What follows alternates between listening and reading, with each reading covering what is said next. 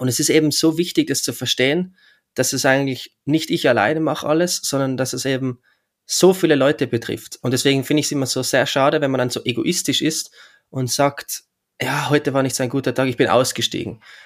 Dann sollte eigentlich der nächste Gedanke sein, das ist aber peinlich. Herzlich willkommen beim Little Talks Podcast mit Robert Bacher und Manuel Hückel. Vor gut einem Jahr wurden zwei ganz besondere Folgen veröffentlicht bei Little Talks, nämlich die Folge 103 mit Dr. Manfred Hückel und die Folge 105 mit Andreas Altmann.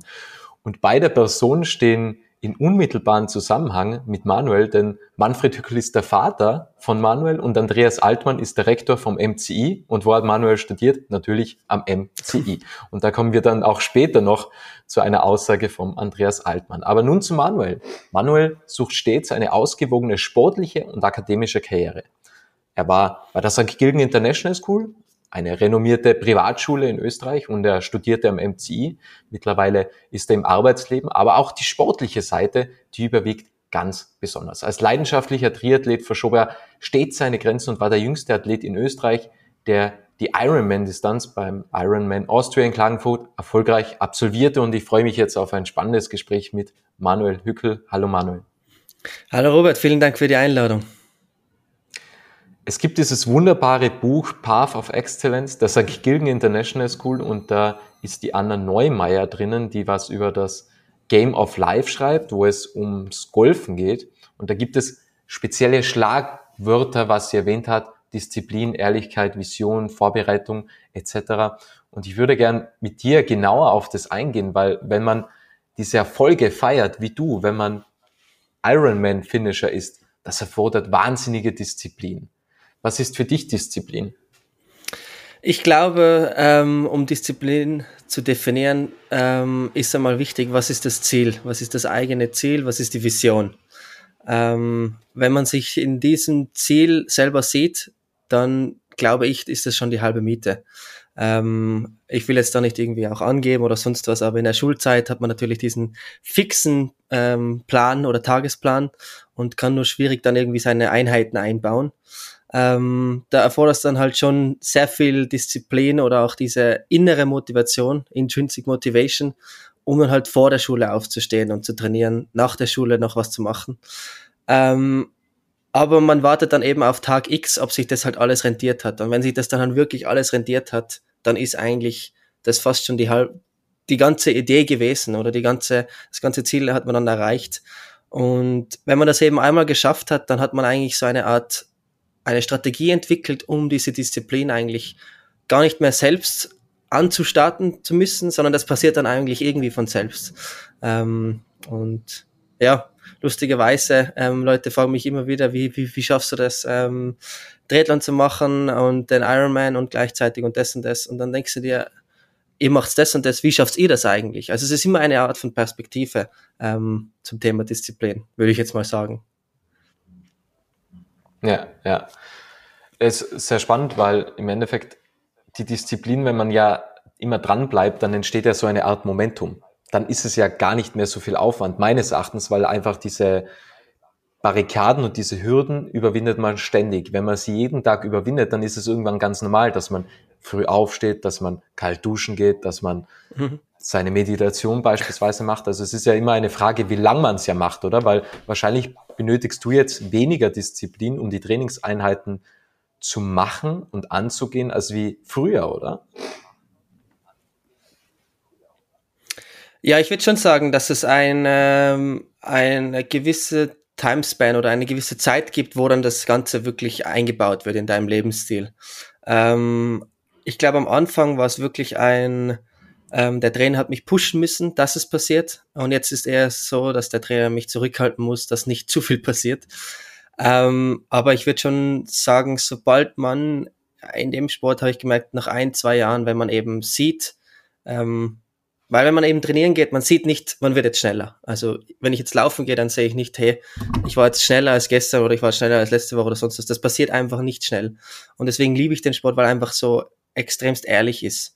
Du kannst nicht bei Tag X, wenn dieses, wenn dieses Rennen ist, plötzlich dann irgendwie wie bei einer Prüfung schummeln, in die Hand schauen oder sonst was, sondern du, alles, was du davor getan hast, das muss sich jetzt, das zeigt sich dann da. Und wenn du dann irgendwie ein Rennen machst und du wartest dann ja und machst das Rennen nochmal, dann ist das so dein erster Vergleich. Wo bin ich besser geworden? Was ist, was ist hoffentlich nicht viel schlechter geworden? Und dann ist es irgendwie so, ich glaube, das ist auch ein bisschen, ich kann jetzt nur aus der Sicht sagen, eines Mannes, aber ist das so ein Ego-Ding auch? So, ich war besser als, als letztes Jahr und dann habe ich die Person geschlagen und letztes Jahr war ich hinter der Person. Und so ist es irgendwie dann eigentlich mehr oder weniger dieser Timespan, dass du von Jahr zu Jahr denkst, von Saison zu Saison und dann denkst du halt am Ende von der Saison, ah, jetzt ist es schon wieder vorbei. Jetzt möchte ich aber im Winter so gut sein, dass ich am Anfang der Saison noch besser bin als am Ende der Saison. Und so baust du dir so diese eigene positive und gesunde Sucht, glaube ich, würde ich sagen, ja. Auf alle Fälle.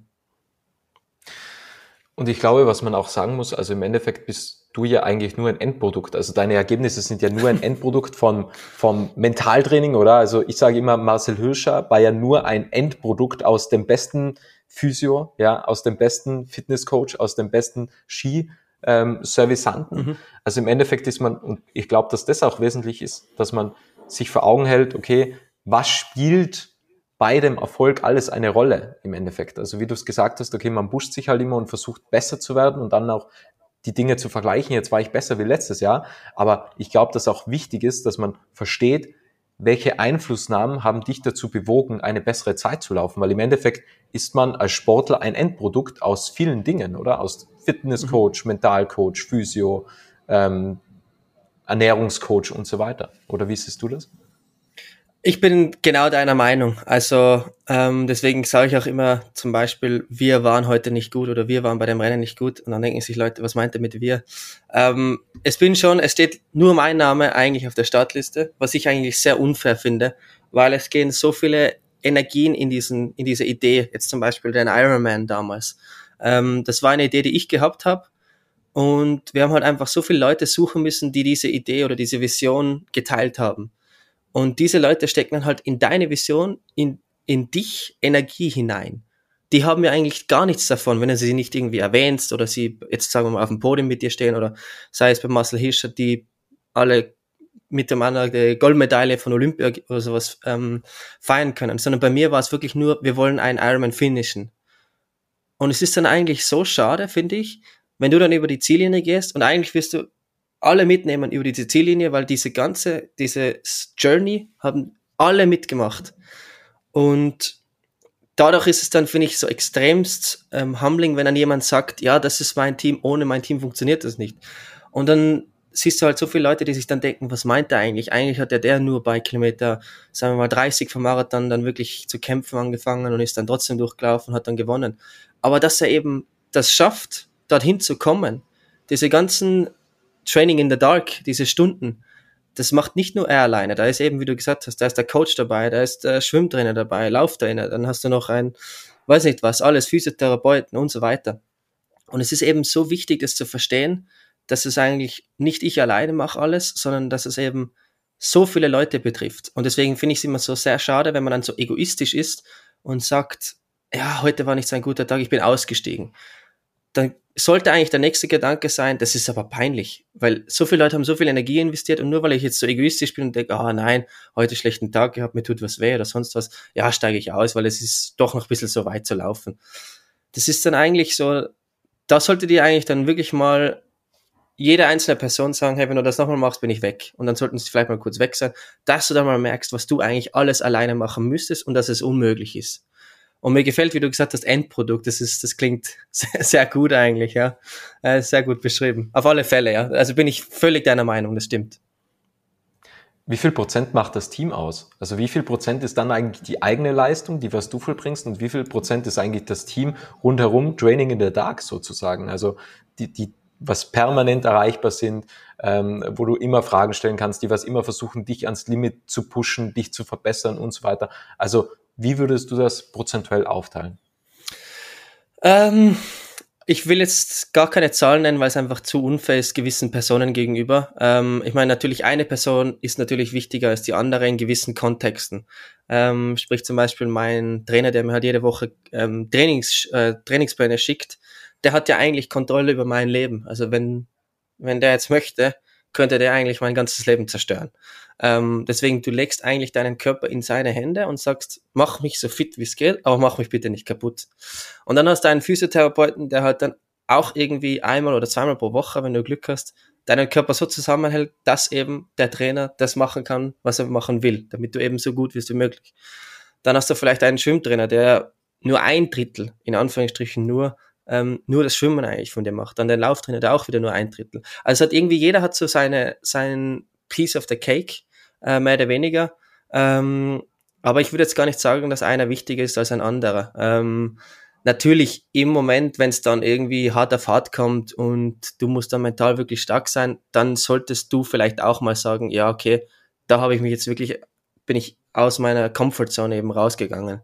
Ähm, es ist schon irgendwo auch noch der Athlet, der halt von Start zum e, ins Ziel kommt. Ähm, aber das ist halt eben nur ein Prozent von dem Ganzen, weil was ist zum Beispiel eine Weltmeisterschaft, wenn du nicht am Start stehen kannst? Dann brauchst du, dann bist du eigentlich schon weg vom Schirm. Also es ist eigentlich schon so eine große Challenge, so fit wie möglich zu sein und am Start zu sein und gesund zu sein. Und eben dieser Teil, von dem man gar nichts mitbekommt, das ist, finde ich, fast 99 Prozent, eben mit all den Leuten, die da eingebaut sind. Und diese 1 Prozent ist dann dieses Rennen, die leider Gottes dann 100 Prozent ausmachen, weil das Ergebnis natürlich das Wichtigste ist für Sponsoren, für die Mediapräsenz, für dich als Person, für dein Ego, für alles, dass es sich auch wirklich ausgezahlt hat. Deswegen, ja, es ist immer so ein, ein schwieriges äh, Thema zu sagen, diese Person ist wichtiger oder sonst. Ich würde einfach sagen, als Team ist man eins. Also man ist alleine viel zu wenig und als Team ist man einfach, kann man eben diese unmöglichen Dinge möglich machen. Das Thema Ehrlichkeit. Ich habe einmal ein Podcast-Interview gehabt mit der Christine Wolf, die ist Profigolferin. Mhm. Und dann habe ich zu ihr gesagt, wer ist die Schuld, wenn du einen Schlag vermasselst? Und dann hat sie gesagt, das ist dann der Caddy der Schuld, weil sie kann sich nicht eingestehen, dass der Fehler bei ihr lag, weil ansonsten ist das Spiel ruiniert. Weil wenn sie sagen würde, der Fehler liegt bei ihr, nimmt sie das mental mit, dann ist Button schlecht, der nächste Abschlag ist schlecht, das Chippen, das Pitchen oder der, der Abschlag vom Fairway, der ist schlecht. Das heißt, es ist immer irgendetwas, irgendjemand ist immer die Schuld, aber nie mhm. sie. Außer sie macht's gut, dann ist sie dafür mhm. verantwortlich. Mhm. Das Thema Ehrlichkeit. Wie ehrlich bist du zu, zu dir selbst? Ähm, ich glaube schon sehr ehrlich. Also, ähm, ich meine natürlich, wenn du am Rad sitzt und das Rad ist hin, dann sind dir irgendwo die Hände gebunden. Vielleicht hättest du das nachziehen sollen und das noch anschauen sollen. Aber schlussendlich, deswegen finde ich auch diesen Sport so genial. Ähm, wenn du am Start stehst, bist du wirklich auf dich allein gestellt. Also ich meine, dir können noch Leute irgendwas zurufen, motivieren, ähm, verbal irgendwie noch unterstützen. Aber wenn du an Tag X nicht performst, dann bist eigentlich nur du selbst schuld. Ähm, ich finde es auch immer ganz ähm, extrem spannend, wenn dann irgendwie Leute versuchen, dann Coach zu wechseln oder sowas, wenn das Rennen nicht funktioniert dann und so weiter, wo man sich dann eigentlich anschauen sollte, was ist eigentlich bei mir passiert? Habe ich alles richtig gemacht? Habe ich das und das gemacht? Bin ich früh genug schlafen gegangen? Habe ich, ich meine, als Teenager ist es natürlich immer ein bisschen schwieriger, ähm, war ich nicht in dem Club an dem Wochenende oder habe ich diese Dinge abgesagt? Habe ich diese Dinge abgesagt, um das Ziel eben gemeinsam zu, zu verfolgen? Ähm, aber ich bin dann auch so ehrlich genug, dass ich sage, das war einfach richtig schlecht von dir heute. Also ich, man ist dann irgendwie auch so der beste Kritiker für einen selber, glaube ich, so sagt man das irgendwie. Ähm, und jetzt zum Beispiel dieses Rennen in ähm, Jesolo, den Halb Ironman vor zwei Wochen. Ähm, unglaubliches, unglaubliches Rennen eigentlich. Also wir, die anderen waren alle sehr, selbst zufrieden. Aber ich habe einfach gewusst, es waren wieder so Situationen dabei, wo einfach eine kleine Angst dabei war mit der ganzen Vorgeschichte, äh, mit einer Verletzung, die ich hatte. Und das ist, da bin ich dann wieder sehr, sehr streng mit mir. Also wo ich dann sage, hey, du brauchst keine Angst haben, du hast Physiotherapeuten, du hast von überall das grüne Licht bekommen. Und dass du da einfach wieder so schwach geworden bist und ein bisschen langsamer gelaufen bist, aus Angst, das ist irgendwie so, da, da bin ich dann schon sehr hart zu mir. Also, ich meine, ich werde mich jetzt nicht da irgendwie selbst vom Spiegel zusammenschreien oder sonst was. Aber da gibt's dann schon irgendwie Straftrainings für mich selber. Ähm, einfach damit ich, man muss eigentlich dann lernen, mit sich selbst am besten umzugehen, weil man ist als Triathlet sehr viel sehr alleine. Ähm, das soll jetzt aber nicht irgendwie negativ klingen, sondern man lernt sich selber sehr gut kennen. Wie geht's einem in einer gewissen Situation? Wie geht's ihm so und so? Ähm, und gerade eben auch beim Ironman, allein das Radfahren, das kann vier bis fünf Stunden dauern. Und wenn man jetzt zum Beispiel alleine mal am, an einem, im Auto sitzt und vier bis fünf Stunden fährt, und man hat zwar die Möglichkeit, Musik zu hören, Radio und so weiter und Leute anzurufen und jetzt tu alles das mal weg und fahr wirklich nur vier oder fünf Stunden. Irgendwann kriegst du die Krise mit dir selber. Also du musst ja wirklich dann irgendwann anzufangen, mit dir zu verhandeln, doch noch weiterzumachen. Und da lernt man dann richtig seine Ehrlichkeit zu kennen, wie wenn dann die ganzen Wände und die ganzen Walls runtergehen und man richtig mal sich selber persönlich kennenlernt, wer bin ich eigentlich? Und dann wird man so richtig transparent und ehrlich mit sich selber. Und ja, ich muss auch zugeben, ich fange dann auch hin und wieder mit mir selber an zu reden.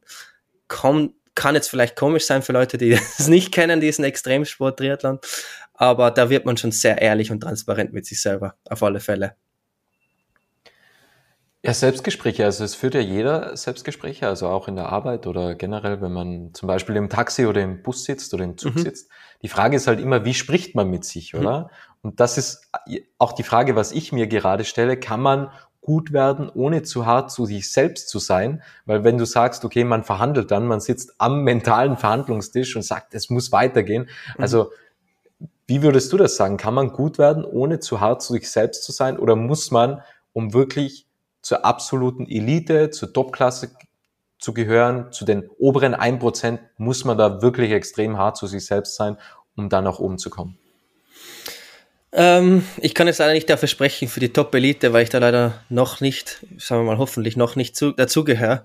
Ähm, aber ich würde schon sagen, dass man irgendwann mal mit sich selber in Klaren sein muss, wie sehr will ich das. Ähm, und da muss es dann auch wirklich mal auch Situationen geben, wo man einfach sein eigener Chef sein muss und sich dann mal auch bei der Nase nimmt und sagt, hey, das war einfach extrem schlecht heute und das können wir besser. Ähm, aber das ist ähm, auch irgendwo, sollte man dann auch nicht vergessen, sich selbst zu loben, äh, stolz zu sein auf sich. Und das ist auch, muss ich ehrlich sein, ein Riesenthema bei mir, dass ich dann manchmal vergesse, die positiven Aspekte zu sehen. Es ist ja auch so das Thema, ähm, wenn man jetzt zum Beispiel Feedback gibt, man ist irgendwie so sein eigener Chef man gibt sich ja immer, oder man hört ja immer gern wenn man Feedback hört, nur was Negatives hat man sofort im Kopf. Und man gibt sich dann auch irgendwie nur das negatives Feedback. Also bei mir ist das so. Und wenn ich jetzt zum Beispiel darüber nachdenke, wenn ich jetzt an das letzte Rennen nachdenke, in Jesola, dann ist sofort, habe ich im Kopf, ja, dieser schwache Lauf. Aber was war mit der Radperformance? Das war, glaube ich, einer der besten im ganzen Feld. Ich bin unglaublich gut Rad gefahren und ich kann mega stolz sein. Und das Schwimmen war auch extrem schwierig und auf das kann ich auch stolz sein. Und wir haben es endlich geschafft, dass ich meine Ernährung super gehabt habe. All die Dinge vergisst man. Und da habe ich dann Gott sei Dank auch einen Coach, der mir das auch dann nochmal kurz immer wieder reindrängt nach einem Rennen, wenn ich ihn dann anrufe und sage, boah, das war schlecht und das ist schlecht. Und dann sagt er, okay, und was war jetzt eigentlich gut? Und das ist halt dann irgendwie so das, wo man dann ja auch dann mal selber merkt, okay, vielleicht ist man ein bisschen zu hart mit sich. Aber ich bin der Meinung, ich bin lieber die Art von zu mir selber als zu nett und zu Streichelphasen und so weiter mit sich selbst. Also weil ich finde, sonst kommt man eigentlich nicht weiter in diesem sehr harten Sport, weil es einfach so, es ist ja ein Extremsport. Also äh, da, da hilft kein, ja, nein, vielleicht war das ein bisschen zu zart und vielleicht machen wir das doch nicht, sondern der musste dann irgendwann auch brachial werden, weil sonst wird es einfach nichts, bin ich der Meinung, ja. Wie gibst du den anderen Feedback? weil das ist ja so die Frage, oder? Also wenn man ja. so extrem hart, weil vielleicht verlernt man ja dann, quasi diese achtsame Sprache, die Dankbarkeit gegenüber anderen. Weil wenn man ganze Zeit so dieses Selbstgespräch hat, wo, wo du sagst, okay, brachial oder man muss weitermachen, man muss das einfach schaffen, man muss ans Ziel kommen, man muss die Ziele überschreiten. Mhm. Wie geht man dann mit anderen um, wenn man Feedback gibt? Äh, lustigerweise schreibe ich gerade meine Bachelorarbeit über das Thema, ähm, über diesen ähm, stärker orientierten Feedback-Prozess. Ähm, ich bin jetzt leider noch nie in der richtigen Position gewesen, wo ich jetzt anderen sehr viel Feedback geben musste. Ähm, oder sagen wir Gott sei Dank. Ähm, aber ich würde schon, das habe ich jetzt auch extremst von der Vicky Mal, Victoria Mal, von meiner Chefin, extremst gelernt, wie weit man es bringt, wenn man sich auf die Stärken konzentriert. Ich meine, ich will jetzt da nicht meinen Vater jetzt irgendwie auch noch ausschließen. Natürlich ist er auch ein Riesenfan vom Stärken-Stärken-Konzept. Ähm, aber ich, es ist immer irgendwie was anderes, wenn man es von einer nicht familienorientierten Person hört, dann ist es irgendwie, dann dringt es, keine Ahnung, bei mir einfach schneller ein.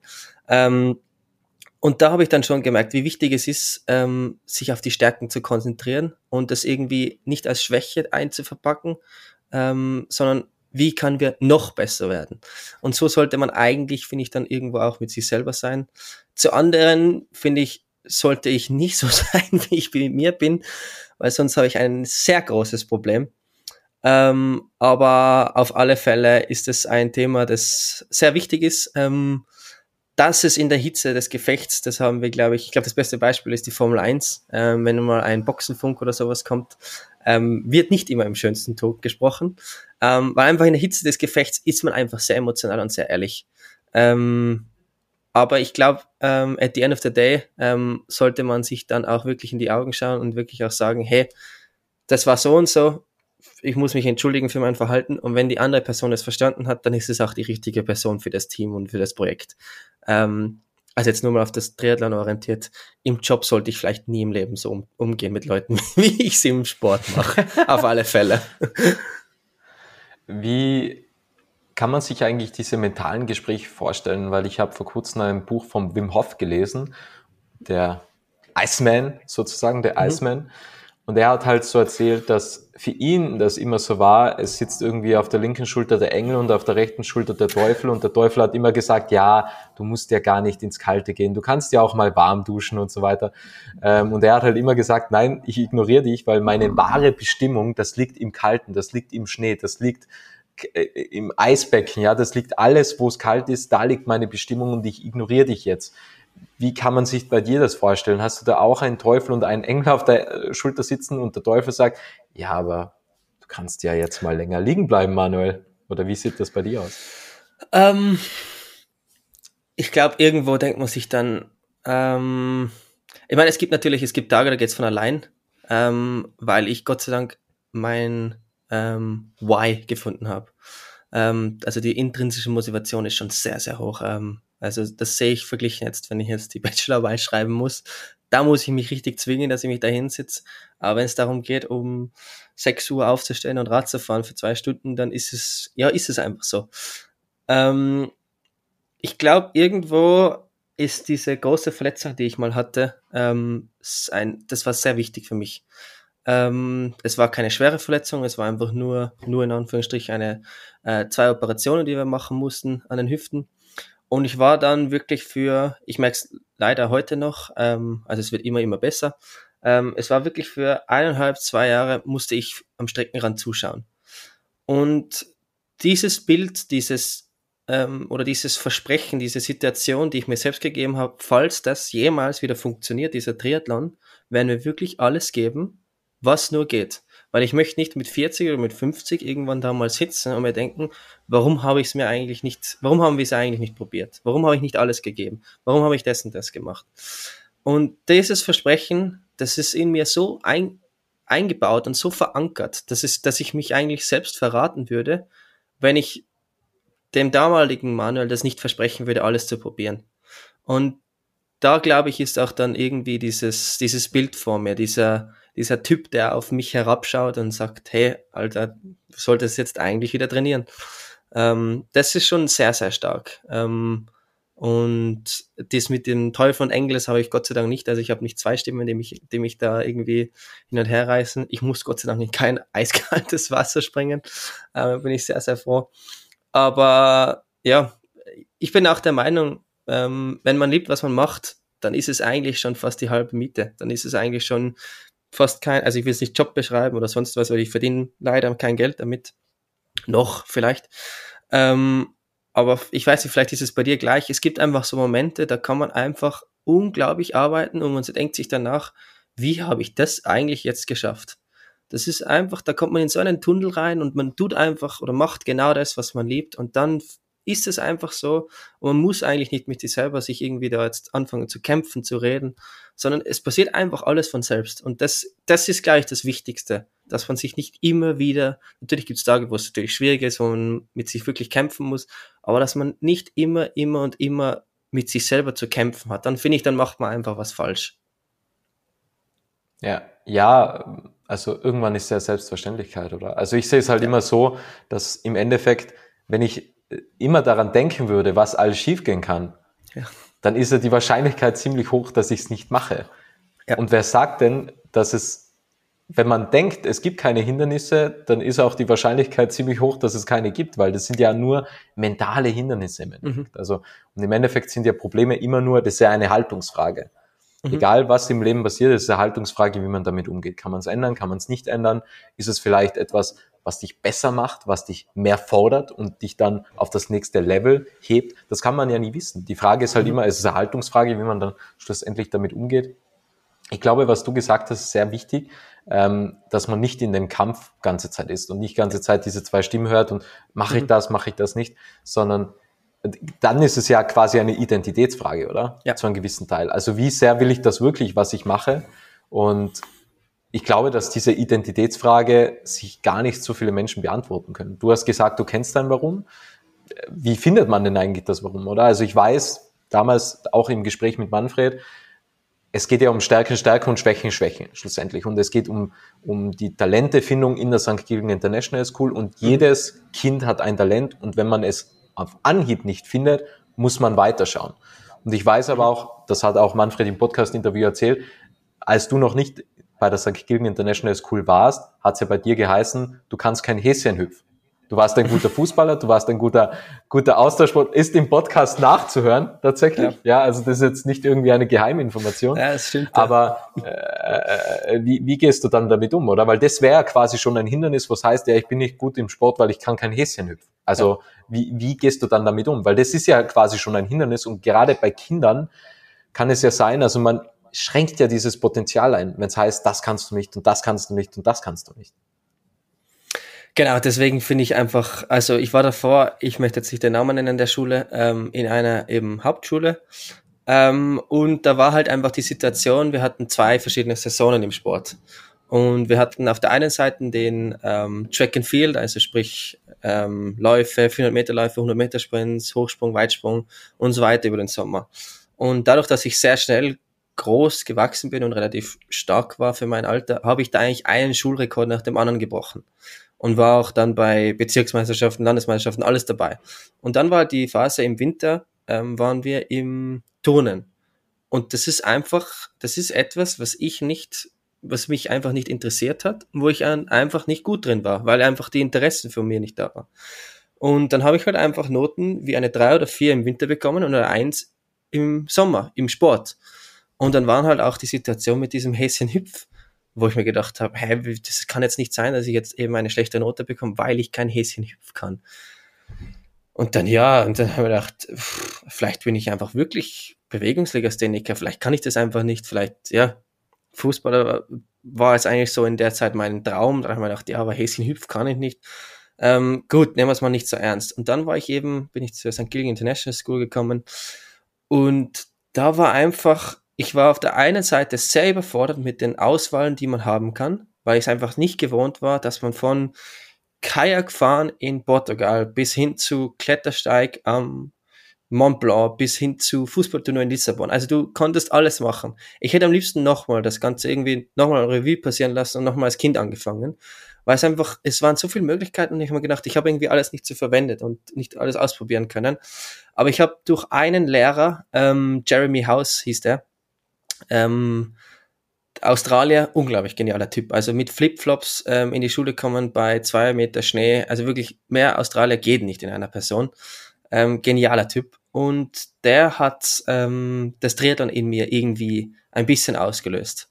Ähm, und es war dann einfach so, Triathlon wurde nicht angeboten in der Schule, weil es einfach eine extremst, es ist eine, ein Randsport einfach. Also es ist extremst aufwendig, das zu betreiben, dass es eben mehrere Leute betreiben. Du musst einen Swimmingpool finden, du musst Räder finden. Laufen geht ja jetzt noch. Und, aber bei ihm war das, das war irgendwie so euphorisch jedes Mal, wie wir uns gesehen haben, hat er immer sofort gefragt, wie, wie, wie, ist im, wie, wie läuft es im Training, wie läuft das Schwimmen und bla, bla, bla. Es war immer so ein, es war ein Fragen, aber gleichzeitig ein, er wollte mich immer wieder motivieren, weiterzumachen, weiterzumachen, weiterzumachen und hat auch dann auch schnell gemerkt, dass es irgendwie extremst mein Interesse ist, weil ich ihm immer mehr Fragen gestellt habe. Und er ist schon viel zu spät zu Meetings gekommen, weil es natürlich auch ein Ding ist, was ihn extremst interessiert. Und dann wurden einfach so kleine Dinge einfach nicht mehr zu Hindernissen. Also es war dann wirklich so ein, ähm, ich hatte damals noch keinen Trainer, dann hat er gesagt, ja, steh mal in der Früh auf und geh mal ohne Frühstück laufen. Und dann haben wir gedacht, das ist ja extremst dämlich. Wer geht denn ohne Frühstück laufen? Und es waren wirklich die schlimmsten 30 Minuten, die ich, glaube ich, seit langem trainiert habe. Ähm, es war unglaublich langsam und ich habe mir gedacht, ich komme nie wieder nach Hause. Ähm, es hat aber irgendwelche scientific reasons für den Fettstoffwechsel und so weiter. Ähm, und das war dann irgendwie so ein, er hat mir immer wieder so ein, ein kleines Hindernis gestellt, über das ich drüber springen musste, das ich irgendwie schaffen musste und bin dann irgendwie so ein Level nach dem anderen nach oben gekommen. Und das hat mich irgendwie dann so gereizt, ähm, dass ich einfach vergessen habe an die Dinge, die mich jetzt nicht so interessieren, wie zum Beispiel ähm, das und das und bla bla bla. Sondern es war einfach nur Triathlon, aber Hausübung muss ich machen, weil sonst darf ich keinen Triathlon machen. Und so war das irgendwie, ist es in mich dann irgendwie eingepflanzt worden, dass das was ich mache, sehr gut ist, weil ich auch immer positives Feedback bekommen habe. Also es war auch ehrlich. Es war nicht irgendwie so, ja, so toll gemacht, wie man halt zu seinen sehr jungen kleinen Kindern sagt vielleicht, wenn man eine Zeichnung zum 17.000. Mal kriegt und die schaut genau gleich aus. Das war wirklich ehrlich gemeint von ihm. Und das hast du auch gemerkt. Und er war interessiert. Und das ist es eben. Dass es nicht irgendwie so ein Quantitätsverein ist in dieser Schule, wo man sagt, ja, du machst das super, du machst das super, bla bla. Sondern jeder Lehrer ist irgendwie habe ich das Gefühl gehabt, für eine Art von Person bestimmt gewesen und ist es heute noch. Und mit dem wir dann irgendwie so zu einem, es ist ein Lehrer, aber es ist irgendwie so eine andere Art von Connections, die man dann hat. Also man schreibt sich dann auf WhatsApp und so weiter und so hast du dann auch die Möglichkeit, ihn zu fragen, wenn du mal die Frage hast, die Frage hast, sei es um Mitternacht oder sonst was. Und so bist du dann eben über diese Hindernisse gekommen, die dir sonst niemand beantwortet hat können. Und das ist ein Teil, warum diese Schule so unglaublich wichtig war für meine, für meine Idee oder für mein Ziel und mir eben so unglaublich geholfen hat auf der anderen Seite, ja. Der Andreas Altmann hat am Ende des Gesprächs gesagt, dass er ein Problem damit hat, wenn man quasi ganze Zeit versucht, irgendwelche Hindernisse aus dem Weg zu räumen von Kindern, weil man will sich ja beweisen.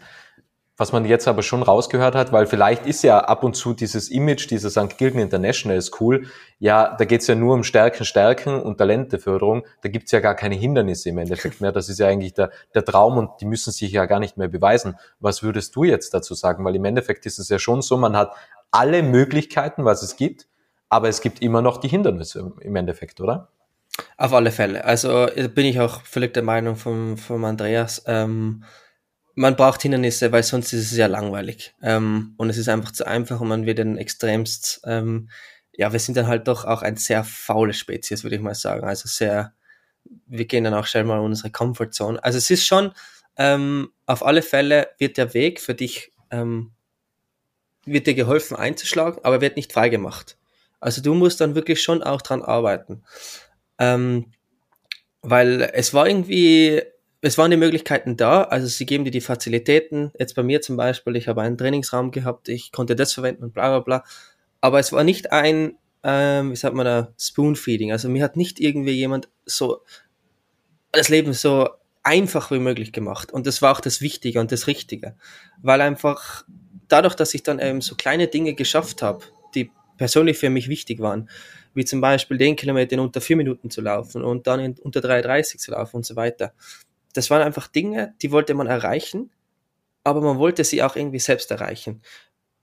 Und dann ist man so extrem stolz auf sich. Und das ist irgendwie, das war für mich auch damals wichtiger, als irgendeine Note zu bekommen. Ich meine, natürlich bestehen ist das Wichtigste. Aber wenn ich jetzt, wir haben dort ein Schulsystem, wo eins das Schlechteste ist und sieben das Beste. Und wenn du jetzt eine sechs bekommst, fünf oder sieben, das war für mich extremst egal. Also wirklich, meine, ich glaube, wenn meine Eltern das jemals hören, die würden jetzt Kopfschütteln anfangen. Aber für mich war das einfach nicht so wichtig, wie dass ich jetzt die fünf Kilometer zehn Sekunden schneller laufe. Weil es einfach, weil das einfach für mich einfach viel mehr Erfolg hatte dann. Das hat eine viel bessere Emotion in mir ausgelöst. Und natürlich gab es dann auch sehr große Hindernisse, also auch in Form von, ähm, dass sie dir eben noch sagen, dass Sport nicht alles ist, was auch komplett richtig ist weil man hat bei mir gesehen, innerhalb von einer Woche kann dein Leben von, ich war in Griechenland beim Halbironman am Start, bin Top 20 geworden, das erste Mal beim internationalen Rennen und bumm, zwei Wochen später musste ich zum, ins Krankenhaus und musste, habe gehört, ich muss zweimal operieren. Also es geht extrem schnell. Ähm, deswegen braucht man einfach diesen Auffallplan. Und mit einer unglaublichen Ausbildung wie in der St. Kilian International School, wo du halt einfach dieses Englische hast, ähm, diese, diese Möglichkeiten, überall hinzugehen in der Welt, aber halt auch dieses Hindernis dann hast, dass du da eben hingehst, weil du es willst, ähm, das war sehr, sehr wichtig. Ähm, ich habe mich dann eben entschieden, ans MCI zu gehen, ähm, aus ähm, Gründen wegen des Sportes, ähm, auch familiären Gründen ähm, und weil einfach das MCI in meinen Augen die beste Option war für das Gesamtpaket, also für die ähm, Leistungen, die sie anbieten für, für die Kurse, aber auch, dass ich die Möglichkeit habe, sehr gut zu trainieren in, in, in Innsbruck. Ähm, und aber da war es genau wie in der St. King International School, bist du da nicht einfach reingekommen, sondern du hattest ein Hindernis, eine, eine Prüfung, die du abgeben musst. Du musstest ein Interview abgeben. Also du musstest schon beweisen, warum du da jetzt reingehörst. Und das war in der St. King International School mit sieben, acht, neun Jahren war das damals schon so und ist auch heute noch so. Also du wirst schon in eigentlich ein, in ein erwachsenes Leben eigentlich schon reingestuft obwohl du es eigentlich gar nicht merkst. Und dann denkst du dir in manchen Dingen, ähm, zum Beispiel jetzt in, im, im MCI, wenn ich da vor 50, 100 oder 200 Leuten reden muss, das habe ich dank dem, der Challenge, die mir das, die International School vor Leuten zu reden genommen hat oder bei der ich diese Hürde geschafft habe, habe ich diese Hürde nicht mehr. Und dann habe ich Klassenkollegen, die halt extremste Panik bekommen, weil sie halt eben Muttersprache Deutsch haben und dann Englisch reden müssen und noch präsentieren müssen. Und dieses Hindernis, das haben sie einfach noch nie bewältigen können oder, oder mussten sie noch nie attackieren. Also es ist wirklich schon eine wöchentliche Challenge in der St. King International School. Das ist kein Ponyhof, also auf keinen Fall. Nur, es wird ein Ponyhof, wenn du deine Stärken richtig einsetzt und wirklich, wirklich an dir arbeitest. Dann können manche Wochen zum Ponyhof werden, aber nicht immer, das kann ich versprechen. Ja, so ist es auch im Leben, oder? Also ja. generell, also nicht nur in der Schule, sondern auch wenn man seine Stärken kennt, ist es ja auch im, im Leben genauso, dass es dann das Leben zum Ponyhof wird, weil einfach gewisse Dinge selbstverständlich werden und weil man mhm. halt einfach so seinen Weg gibt, äh, geht und man gar nicht mehr diese ganzen Hindernissen und Barrikaden sieht. Ähm, aber du hast vorhin auch diese Komfortzone angesprochen. Was bringt dich denn noch aus der Komfortzone? ähm, jetzt die Situation extremst. also mit ähm, Sport, Arbeiten und Bachelor schreiben. Also das ist, ähm, merke ich, so war ich noch nie in so einem großen Spektrum aus meiner Komfortzone, weil ich ähm, psy psychisch, physisch und auch gleichzeitig irgendwie auch geistlich gefordert bin die ganze Zeit. Ähm, ich bin schon der Meinung, dass es wieder so ein Moment ist, der jetzt gerade wirklich extremst ist und dass es wieder so ein Level-Up ist danach. Ähm, würde jetzt aber nicht die Situation für mein ganzes Leben haben wollen. Also es ist wirklich heftig. Ähm, das auf alle Fälle. Ähm, in sportlicher Hinsicht ähm, geht man speziell in Rennen dann aus seiner Komfortzone. Also wenn du in deinem Rennen nicht aus deiner Komfortzone gehst, dann machst du in meinen Augen eindeutig was falsch. Außer ähm, da gibt es eben den Jakob Schmielechner. Ähm, das ist für mich eine Person, die unglaublich genial ist. Ähm, dem gehört der, ähm, das Hotel Jakob am Fuschelsee. Ähm, unglaublich genialer Tipp, weil er einfach Sport macht, weil er es einfach lustig und genial findet. Und dieser Mensch bleibt wirklich in seiner Comfortzone. Also der geht beim Ironman, sagt er einfach, dann gehe ich halt den Marathon und geht dann einfach so hin und her, sieht irgendwen, begrüßt wieder wen und das ist für mich einfach genial. Solche Menschen braucht man einfach auch in dem Sport. Aber ich finde, also wenn ich ähm, zum Beispiel jetzt einen Wettkampf habe und ich bin nicht im Ziel am Boden, dann weiß ich, okay, ich habe nicht alles gegeben. Und dann bin ich auch gleich wieder dieser eigene Kritiker, weil ich finde, das Rennen ist so eine, so ein, es gibt so wenige Möglichkeiten, sich selbst zu beweisen und auch wirklich so all out zu gehen, ohne jetzt irgendwie, dass der Trainer mal die Handbremse zieht und sagt, wow, wow, wow, wow. Ähm, und das finde ich ist so wichtig, einfach aus seiner Komfortzone zu gehen. Ähm, die Vicky, Victoria Mal, hat mich jetzt auch schon mehrmals aus meiner Komfortzone gelockt, ähm, in verschiedensten Dingen, ähm, wo ich nicht gewusst habe, dass ich das kann oder dass ich das ähm, gerne mag. Ähm, und am MCI war das auch sehr ähm, schwierig, das gleichzeitig äh, Studium und ähm, eben Triathlon nebenbei zu machen, war schon auch eigentlich dauerhaft außer, außerhalb der Komfortzone. Natürlich dann, wenn halt die Prüfungsphase ist, ähm, schreibt man eins, also schreibt man natürlich den Sport wieder zurück.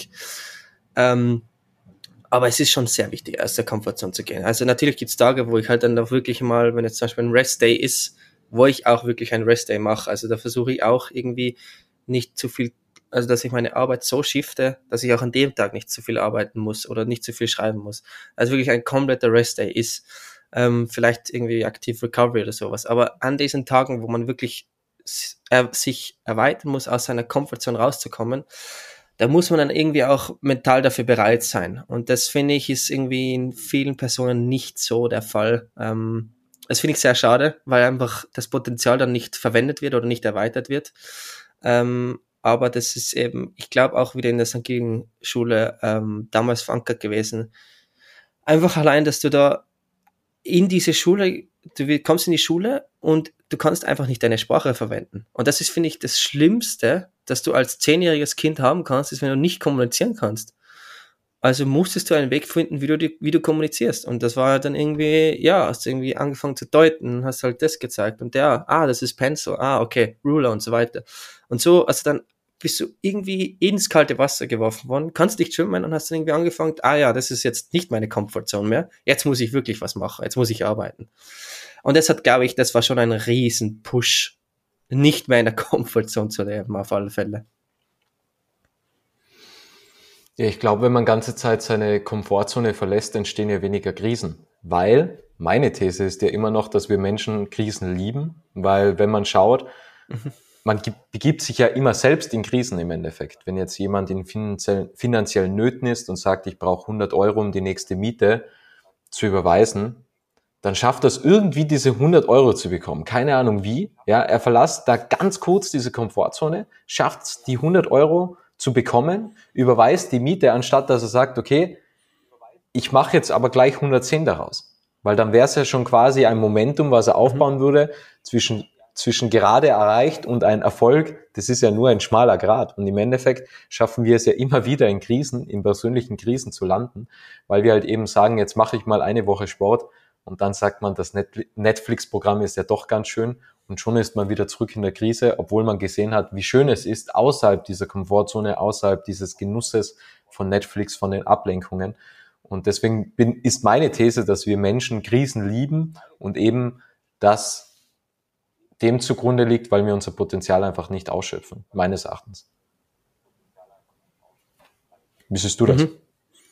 Bin ich deiner Meinung, ja. Ja, also ich bin, ähm, ich glaube, es gibt Leute, die es mehr ähm, die mehr daraus Profit schlagen als andere, auf alle Fälle.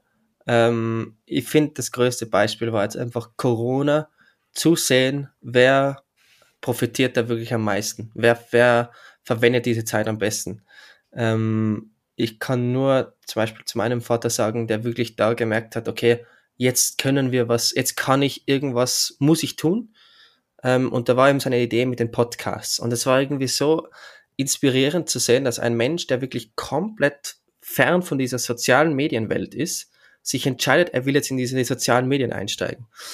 Und da war einfach Corona die perfekte Option und Möglichkeit, dass er wirklich so viele Menschen wie möglich jetzt da irgendwie mit dem influenzen kann, mit seiner Idee, die er da gerade hat. Ähm, und das war irgendwie so ein Beispiel, ähm, dass es eben Menschen gibt, die damit wirklich profitieren können. Aber dann hat es auch wieder Menschen gegeben, dem, da will ich jetzt irgendwie keinen speziellen nennen, ähm, da muss ich auch irgendwie mich selber einbauen, ähm, die irgendwie dann anfangen, die Schuld auf anderes zu schieben. So, das funktioniert nicht, weil das und das das Problem ist und so weiter. Ähm, und das war gerade eben in meiner Verletzungsphase und das war irgendwie so ein, ja, jetzt, ich komme da nicht aus diesem Ding jetzt raus, jetzt muss ich abwarten, bis die Krise vorbei ist. Ähm, und das ist eben, wenn man da zu sicher ist, wenn man jetzt zum Beispiel zu finanziell abgesichert ist, man lebt zu Hause, man muss sich um keinen Ding irgendwie jetzt irgendwelche Sorgen machen oder sonst was. Die Politik betrifft einen jetzt Gott sei Dank auch nicht so wirklich direkt. Dann kann man eigentlich, denkt man sich, ja, ich kann in der Komfortzone jetzt eigentlich so liegen bleiben, wie ich jetzt bin. Ähm, und da ist es wirklich schon sehr, sehr, finde ich, inspirierend, wenn man so Leute sieht, ähm, die wirklich was draus machen in Situationen, wo man sich denkt, wie, woher, was machst, wie machst du das? Also da bin ich schon deiner Meinung, dass man dann eben auch, sobald man eben dieses angefangen hat, dieses Momentum, dass man es auch dann weiter ausnutzen soll. Also dass man nicht bei 100 Euro stehen bleibt, sondern sagt, hey, vielleicht kriege ich schon die 100 Euro für die nächste, fürs nächste Monat, für die Miete zusammen. Und dann fängt das schon irgendwie die Ideen an. Und so fangen auch dann irgendwie auch die Momente von diesen, diese ganzen Success Stories, die man hört. Ähm, zum Beispiel ähm, eine Person, die sehr wenig ähm, in den sozialen Medien aufgenommen wird, ist, finde ich, dieser äh, YouTuber ähm, Felix, ähm, PewDiePie, glaube ich, ähm, heißt er auf YouTube. Ähm, einer der bekanntesten, ich glaube, er hat die meisten ähm, Abonnenten auf der Welt. Und mir gefällt einfach die Geschichte, dass er vor seiner Universität, da wo er gerade äh, zur Uni gegangen ist, ähm, ich glaube, Hotdogs verkauft hat in Schweden. Das ist etwas so degradierendes und irgendwie so, weiß ich nicht, wenn man Hotdogs an die Leute verkauft, mit denen man gerade in der, in der Klasse sitzt, das ist etwas so, weiß nicht, das finde ich so stark, dass er sich das traut und nicht irgendwie weit weg ist und irgendwie sich schämt oder sowas, sondern hat einfach gesagt, er hat eine Idee, hat eine Vision, er braucht das Geld. Und hat dann einfach dieses erfolgreiche Momentum verwendet, um dann eben das aufzubauen, was er jetzt aufgebaut hat. Und das ist eben genau wie du gesagt hast, dieses Momentum auszunutzen in seiner Krisensituation, wo er das Geld braucht, wo er gerade noch die Miete bezahlen kann, weil das und das ist, und das dann irgendwie auch im richtigen Zeitpunkt am richtigen Ort ist, dass eben halt auch dieses Glück erarbeitet hat. Das ist irgendwie, das sind Geschichten, die einfach genial sind. Und ja, diese Leute haben sich dann auch verdient, finde ich. Ja, inmitten von Chaos und Unsicherheiten ist es wichtig, dass man Klarheit hat und ein, ja. ein ähm, Zuversicht und einen klaren Kopf.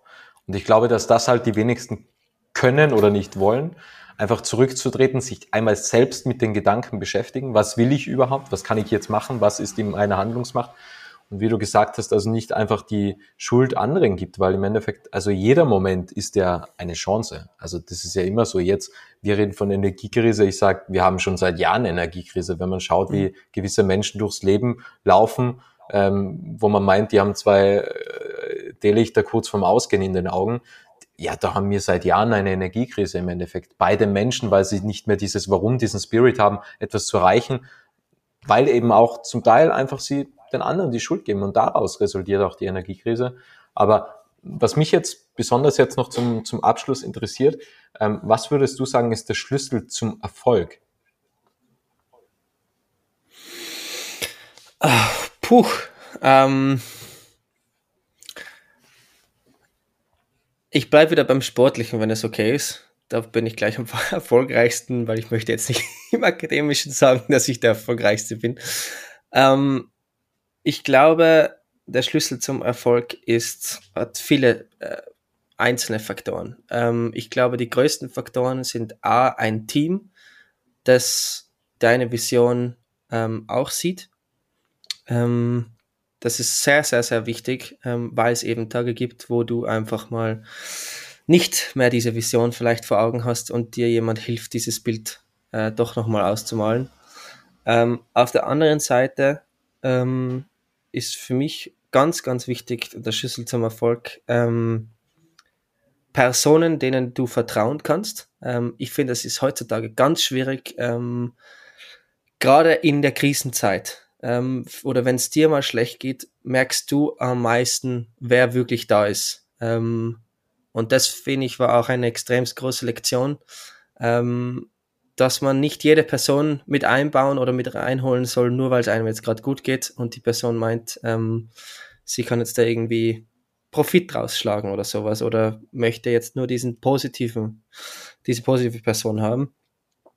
Ähm, und ich glaube, ein großer Schlüssel zum Erfolg ist Consistency. Äh, einfach aus dem Grund, weil wir ein Gewohnheits, ähm, äh, Mensch ist ein Gewohnheitstier, würde ich jetzt mal behaupten.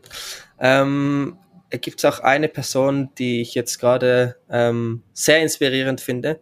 Ähm, Katharina Rossmann heißt sie, ähm, ist eine nicht Profi-Radlfahrerin, ähm, behauptet sie selbst. Ähm, ich finde aber, sie ist sehr professionell mit allem, was sie macht. Ähm, sie ist hauptberuflich Rechtsanwältin, also wirklich Vollzeitjob und die steht jeden Tag um 5 Uhr oder 5.30 Uhr auf und sitzt um 6 Uhr bis 8 Uhr am Rad und geht danach wirklich dann ihre Stunden arbeiten.